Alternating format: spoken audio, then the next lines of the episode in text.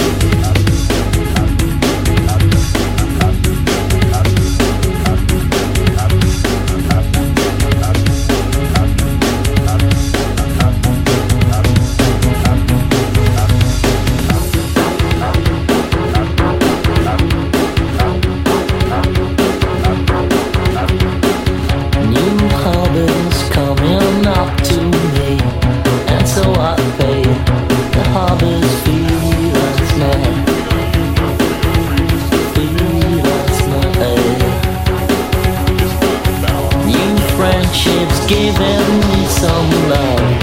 It seemed impossible.